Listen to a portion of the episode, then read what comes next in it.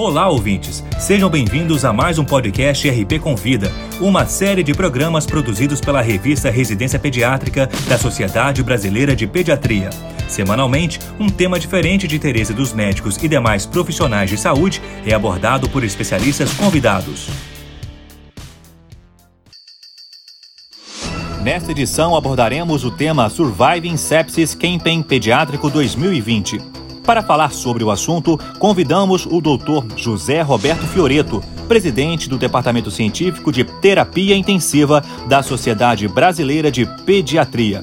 Ele também é professor de Medicina Intensiva e Emergências Pediátricas da Unesp de Botucatu. Acompanhe a exposição.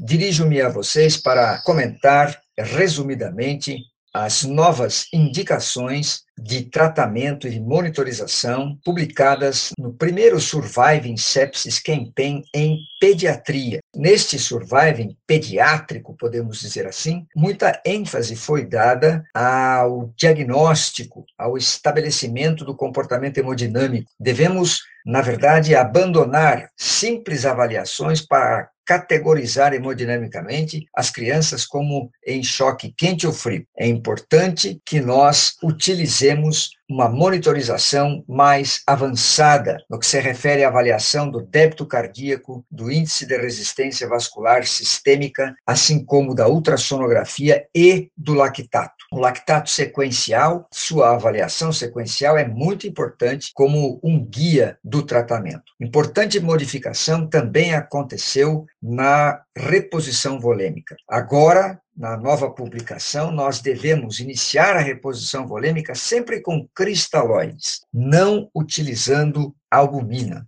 Qual cristalóide? Cristalóide balanceado e tamponado. Então, ringer lactato ao invés de soro fisiológico. Isto porque o soro fisiológico tem uma alta concentração de sódio e principalmente de cloreto, 154 mEq por litro de cloreto comparado ao ringer lactato, que tem 109 mEq por litro. Esta quantidade excessiva de cloreto no soro fisiológico pode levar o paciente ao desenvolvimento da citose metabólica hiperclorêmica, que tem inúmeros efeitos deletérios para o organismo, desde arritmias cardíacas até aumento de necessidade de terapia de substituição renal e até mesmo maior mortalidade. Portanto, ringer lactato. Também houve modificação na quantidade, no volume que devemos administrar e no tempo. Devemos usar alíquotas de 40 até 60 ml por quilo na primeira hora de tratamento, não mais em 15 minutos.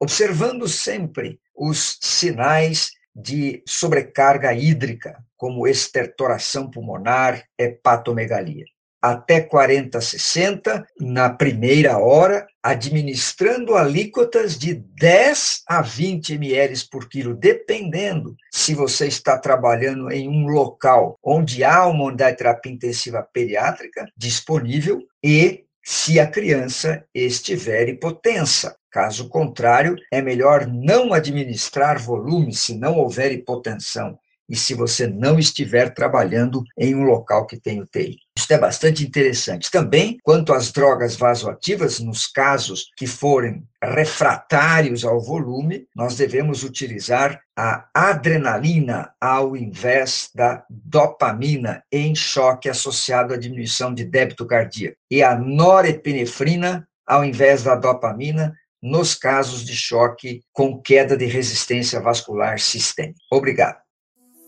Esse foi o Dr. José Roberto Fioreto falando sobre Surviving Sepsis Campaign Pediátrico 2020. Para ouvir todos os podcasts, acesse a página da revista Residência Pediátrica na internet. O endereço é residenciapediatrica.com.br barra mídia barra podcast. Residência Pediátrica, a revista do pediatra.